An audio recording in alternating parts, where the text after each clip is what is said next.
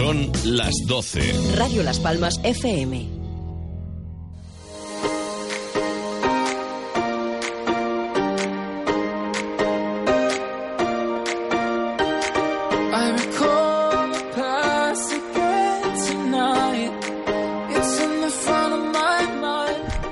Hola, hola, hola, hola amigos emprendedores. Empezamos una nueva edición de Factoría Emprendedores aquí en Radio Las Palmas.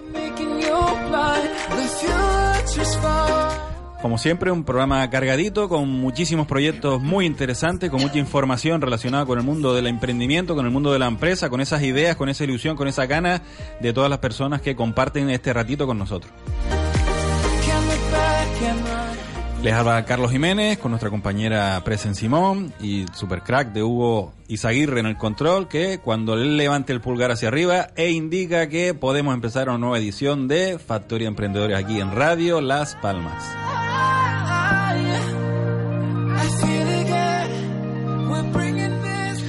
Bueno, te decía que un poquito más de música porque la verdad es que me encanta la música, la sintonía de la, de la, del programa. Pero bueno, Presen, ¿qué tenemos preparado para hoy?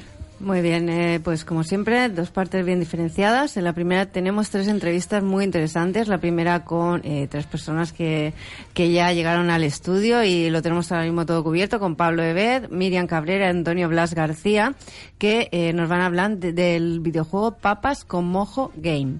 En segundo lugar, hablaremos con Francisco Reyes, director gerente de la Fundación FIDE Caja Canarias. Y en tercer lugar, con Monse Casas Empere de Gomenalia, vicepresidenta de Generando Igualdad. La segunda parte, después de la agenda emprendedora, tendremos nuestra súper interesante tertulia de todos los sábados.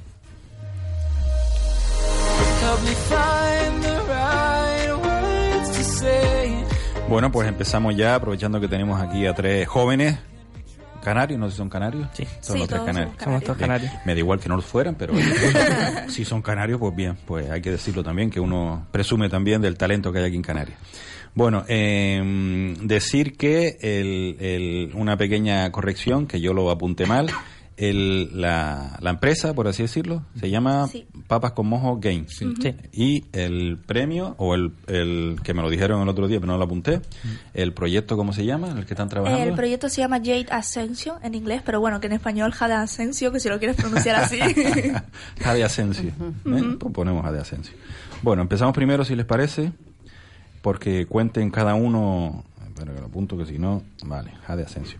Cuenten un poco cada uno su trayectoria profesional, qué es lo que hacen, qué estudiaron, qué conocimientos tienen, qué talentos y competencias tienen, mejor que, que lo que estudiaron, que de lo que se trata ahora, y un poquito cómo han llegado hasta aquí, y luego hablamos de ese premio y lo que conlleva. Bien, ¿quién se lanza? Bueno, pues me lanzo yo.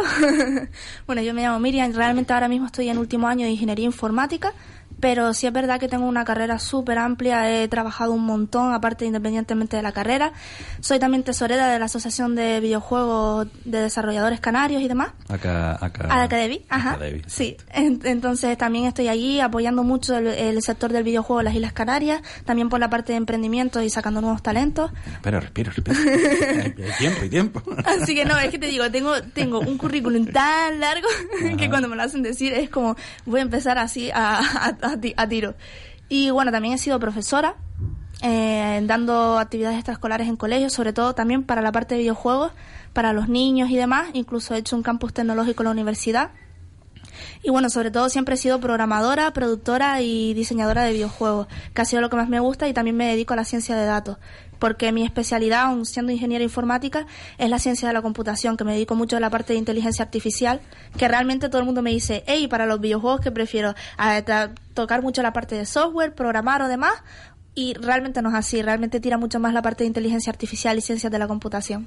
Vamos a decir que Miriam, aunque tendrá unos veintitantos años, tiene que- 23, tiene que, recién tener cumplido. unos 100 de experiencia, ¿no? Recién Porque todo lo que comentas, pero solo tiene 23 años Recién- con todo lo que ha contado. y recién ¿eh? cumplidos, ¿eh? Los cumplí los- la semana pasada. Pues muchas que- felicidades. ¿eh? Gracias.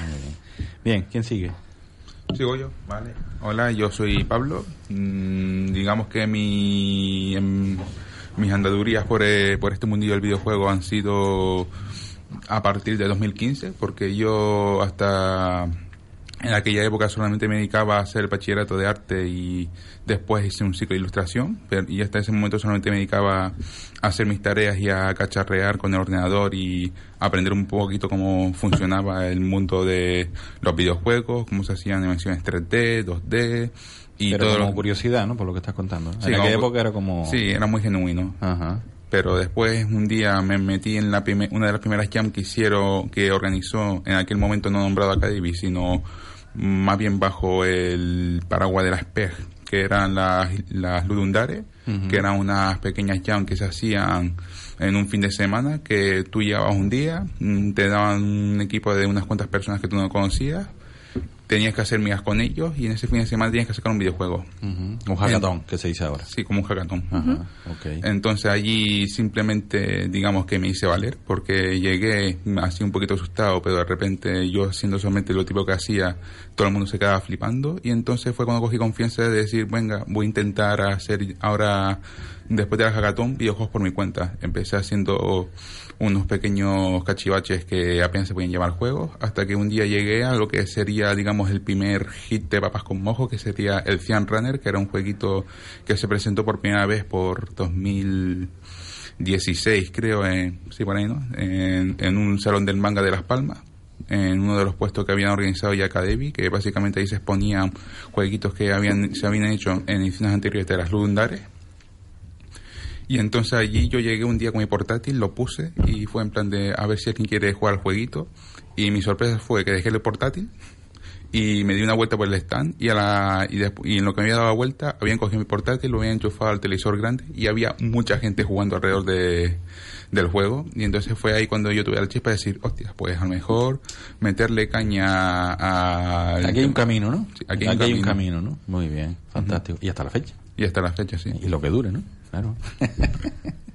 bien, pues nos queda Antonio. Cuéntanos, Antonio. ¿Qué tal? Pues Te lo han puesto complicado tus compañeros, ¿eh? Sí, Porque aquí cada uno, madre mía. Me lo han puesto un poquito complicado. Eh, yo soy estudiante de Ingeniería Electrónica Industrial, eh, aquí en la Universidad de, de Las Palmas. Eh, mi carrera profesional, vamos a decir que es bastante larga también. Eh, desde pequeñito, pues siempre he tocado el piano, ¿vale? Eh, y, y bueno, pues he desarrollado ahí un poco mi pasión por la música y pues me hice un canal de YouTube, empecé a subir vídeos de tocando el piano y bueno, pues se ha convertido en que tengo más de 10.000 suscriptores eh, en mi canal y unos 5 millones de visitas. Vaya por Dios. Aquí ustedes cuentan las cosas como si esto fuera lo más natural del mundo. pero está- Efectivamente. no es fácil, no es fácil llegar ahí. Para nada, para nada fácil, Hay que pero bueno, mucho, hay que pues estar ahí. hay curra- eh, currando mucho y, y mucho esfuerzo por mi parte, pues he llegado a conseguir pues cosas como composiciones musicales para pequeños cortometrajes, eh, colaboraciones con, con otros canales y una serie de cosas que, que, en fin, que es genial. Y después, por otro lado, soy community manager eh, de varias empresas. Una de ellas, la más importante, es una web dedicada a temas friki, a videojuegos, anime, series, películas. Que tiene mucha salida, ¿eh? Muchos sí, seguidores. en efectivamente, eso. manejamos aproximadamente unos 30.000 suscri- un 30.000 seguidores y una, un millón de impresiones mensuales eh, en nuestras cuentas. Caramba. Y, y bueno, para finalizar, pues estoy en un proyecto eh, destinado a la Agencia Espacial Europea en el desarrollo de un, nanosatélite en colaboración con el, el IAC, el Instituto Astrofísico. El proyecto se llama TEIDESAT. ¿Y cómo ya, aparte de esto, un pequeño KitKat, cómo te metes en ese proyecto de satélite? Pues básicamente soy un apasionado de, de la electrónica y las telecomunicaciones y, y un día cogimos, estaba hablando con, con unos amigos y tal de, de Tenerife y me dijeron, mira que tenemos este proyecto, igual te interesaría meterte. Y pues me metí y estoy de lleno también con ellos. O sea, me he difurcado ahí un poco en plan ser community manager, mi música y, y mi ingeniería, dejan- no dejando de lado ninguna de las tres porque son mi pasión. Bueno, también le podrás poner música al satélite, ¿no? Llegado el caso, ¿no? También, se podría, se podría. ¿Quién sabe? Bueno, tres chicos jóvenes, fantásticos, con mucha gana, mucha ilusión. ¿Dónde se conocen? ¿En qué momento unen su, su- sus vidas? ¿Profesionalmente? Pues Real- justo cuando donde terminé yo mi, de exponer mi trayectoria en los videojuegos, eh, cuando saqué el jueguito este decían Runner, básicamente llegó Miriam y la conocí y básicamente dije, oye, tú has hecho esto encima con un programa que ni siquiera sirve para hacer videojuegos, Mm, trae para acá que voy a aprovechar todo tu talento y vamos a enfocarlo en esta dirección. Sí, realmente yo he sido un poco así como el pegamento del equipo, eh, los he juntado a todos. Conocí a, bueno, a Paul y a su compañero que es Vicente. Que realmente se dedican a la parte artística de- dentro del estudio de videojuegos y claro, yo me quedé súper impresionada y mi sueño siempre ha sido hacer videojuegos, uno de mis sueños y dije, tienen un talento bestial y cómo hacen esto, porque tal, no, realmente no programamos, dije, ¿cómo que no programáis? Necesitáis programadoras y nos sumamos mi mejor amiga y yo, que siempre hemos estudiado, bueno, hemos estudiado juntas en la carrera y después conocí también a Antonio y dije, tu música es increíble, venga tú, para adentro también. y al final, pues bueno, pues he ido haciendo de pegamento y he juntado a todo el equipo a lo que viene siendo a día de hoy. Muy bien, fantástico. Eh, en- los hemos traído al, al estudio porque ganaron un premio, ¿no? Y, eh, ¿qué, ¿Qué premio es y en qué consiste este premio? Bueno, realmente el premio lo ganamos por parte de PlayStation Iberia. Realmente más que un premio es una oportunidad, porque es una oportunidad grandísima, que es el PlayStation Camp. Ellos te dan unos 10 meses para poder desarrollar tu videojuego y te dan... Bien, ese es el resultado, pero Sí. ¿en qué consiste el premio? El ¿Cómo, premio es- cómo se enteran de que existe este premio? ¿Qué es lo que hacen para participar? ¿Y qué es lo que hacen Bueno. para que le den esta fantástica O sea, el premio nos enteramos en su momento porque en una de las Jam que organizamos acá Devi trajimos a Roberto Yeste, que es quien lleva todo lo que es el tema de PlayStation Talents, que engloba tanto Es premios un programa de PlayStation. de PlayStation Iberia, Solo en simplemente en Iberia. España. Ah, en España y Portugal. Vale, vale. Ah, que Sí. a nivel mundial. ¿eh? Sí, no, no, no, no. Solamente en España tienen esta iniciativa, lo cual nos Fantástico, posiciona fantástico, a un nivel, vamos, genial en la parte de emprendeduría. Claro. Y entonces, claro, trajimos a Roberto Yeste, él estuvo hablando de su programa, le gustó mucho todo lo que es la emprendeduría, los coworking que hay aquí en, en Canarias, y dijo, hey, ¿por qué no pongo aquí si se ve que además hay talento en esta Game Jam? Mm. Claro, nosotros nos quedamos con la copla y dijimos, pues mira, la verdad que resulta muy interesante. Evidentemente no salimos a la primera, pero bueno, quien la sigue la consigue. Efectivamente. y... Trabajo, disciplina y perseverancia. no Exacto. otro. Y después, bueno, pues nos enteramos gracias a eso, de que trajimos a Roberto para que nos explicara y a ver si él veía viable hacer un proyectito de estos aquí. Quedó encantadísimo y bueno, siguió el proyecto adelante y nosotros lo hemos intentado hasta poder salir. Y es lo que te digo, más que un premio es totalmente una oportunidad porque nos brinda la posibilidad de desarrollar un juego en 10 meses, nos dan las instalaciones para poder desarrollarlo, eh, nos dan una campaña de marketing valorada en más de 100.000 euros con sus redes, o sea que nos dan un montón de oportunidades y demás. Respira, aprovecha Sí, para sí. respirar, amigo. ¿Qué fue lo que presentaron para, Pues- para obtener este premio? este- Hombre, ¿Qué ellos, fue lo que hicieron? ellos realmente te piden una documentación porque en un videojuego no deja de ser un software, entonces tienes Ajá. que tener una documentación donde tú puedas presentar un producto, porque no deja de ser un producto. Vale, o sea, para ello, porque vamos, ustedes saben de lo que están Sí, hablando, claro. pero las personas que nos escuchan, Sí, claro. mm, vale, hay que situarlos un poquito. Bien, esto entiendo que es una especie de concurso abierto, ¿no? Sí. Sí. No es físicamente, sino presenta, por lo que estás diciendo, una documentación en algún sitio ¿eh? y La luego página web. Sí, en su una página web. presenta una documentación que ellos piden y a partir de ahí habrá un jurado o lo que sea. Sí, exacto. Vale, bien. Son los propios de PlayStation, tienen ya sus productores y toda la gente especializada Vale. y se dedican a elegir porque hay varias sedes en España, no somos la única.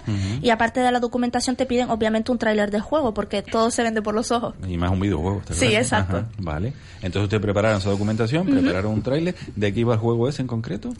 Hombre, es un realmente es un juego multijugador, es decir, lo pueden jugar varios jugadores de manera local, es decir, no va vía internet, sino que se juegan físico y es un jueguito bueno, inspirado sobre todo en cultura asiática.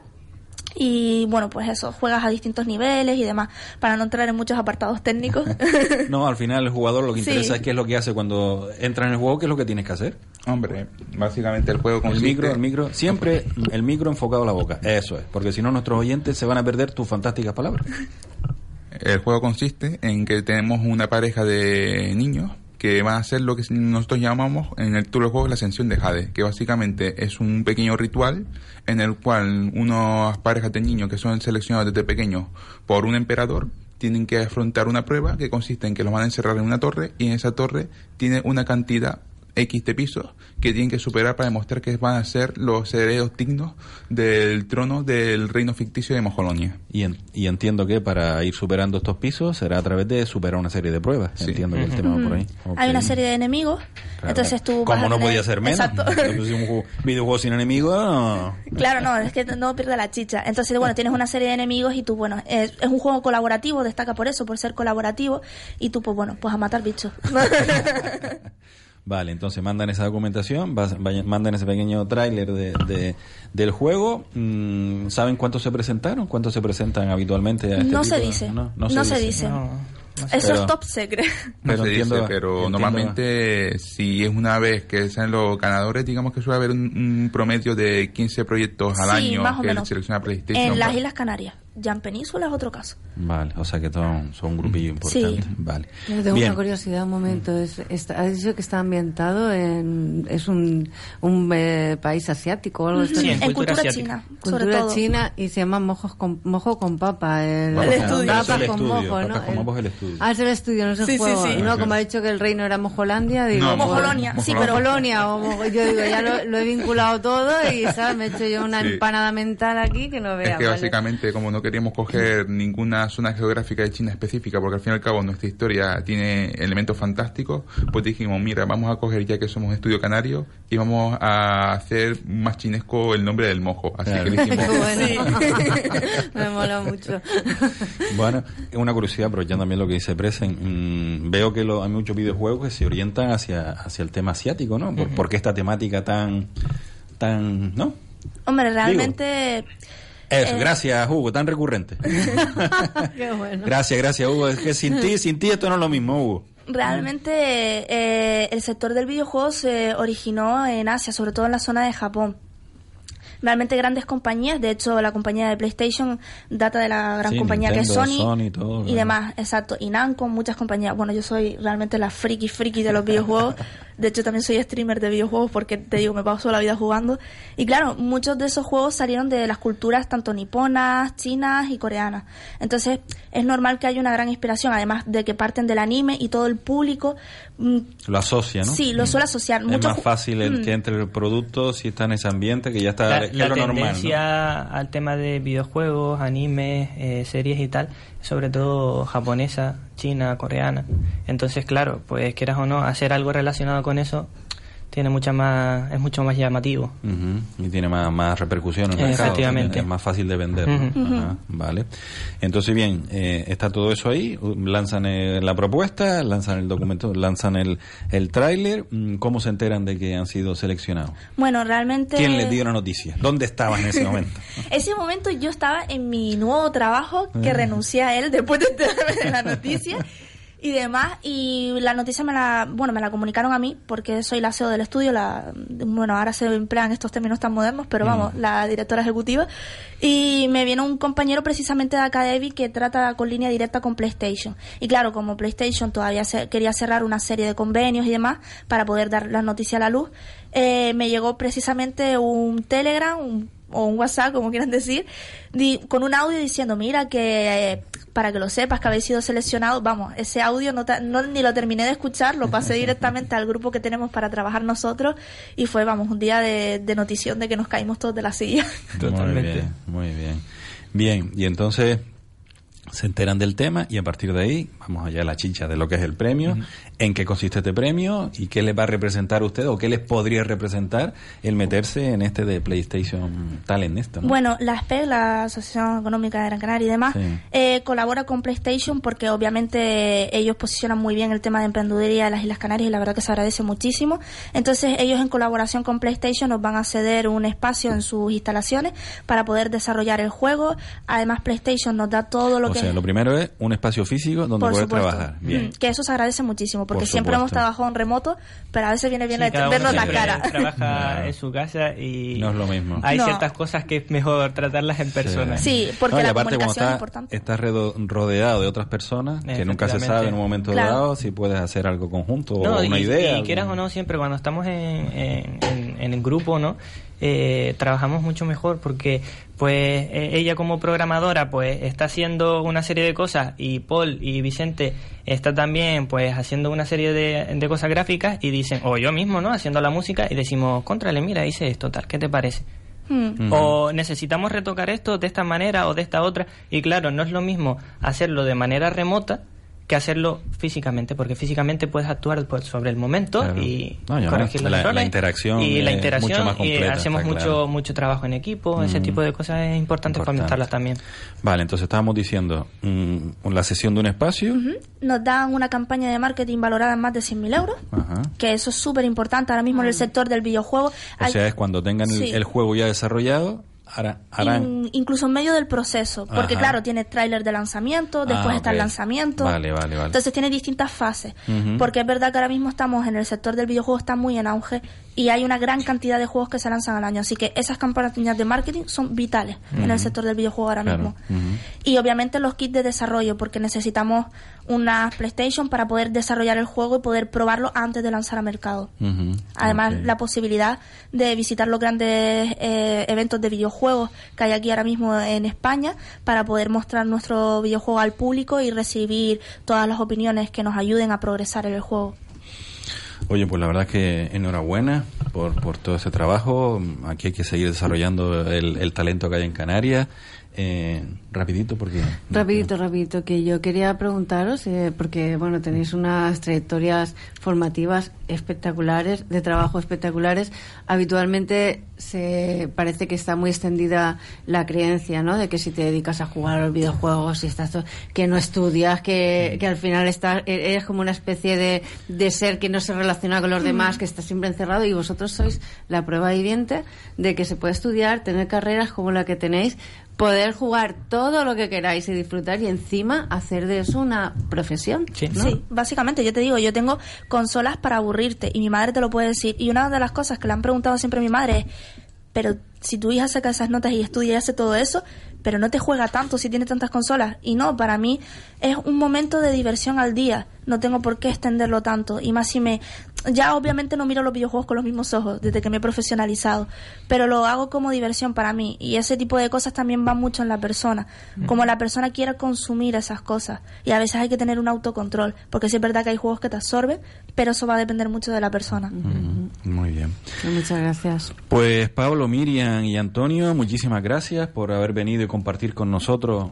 ¿Quieres decir algo? No, agradecértelo a ti. Muchas gracias. Muchísimas Muchas gracias, por estar por aquí. Les animo a que sigan en esta trayectoria, que se hagan muchos más videojuegos y, y la tecnología aquí que se desarrolla en Canarias llegue mucho muy lejos y oye aprovechar esta oportunidad al máximo, ¿no? Que, que la- lo- los trenes en la vida a veces pasan una sola vez y, y cuando pasa no, no podemos desaprovecharlo, ¿no? O sea, enhorabuena, como decimos siempre en el programa, pa'lante y, y ánimo Villillo arriba de ellos. Muchas gracias. Muchas gracias.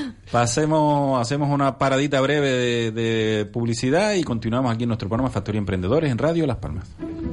En Radio Las Palmas, La Factoría de Emprendedores. Carlos Jiménez. Presen Simón. Canarias forma parte de las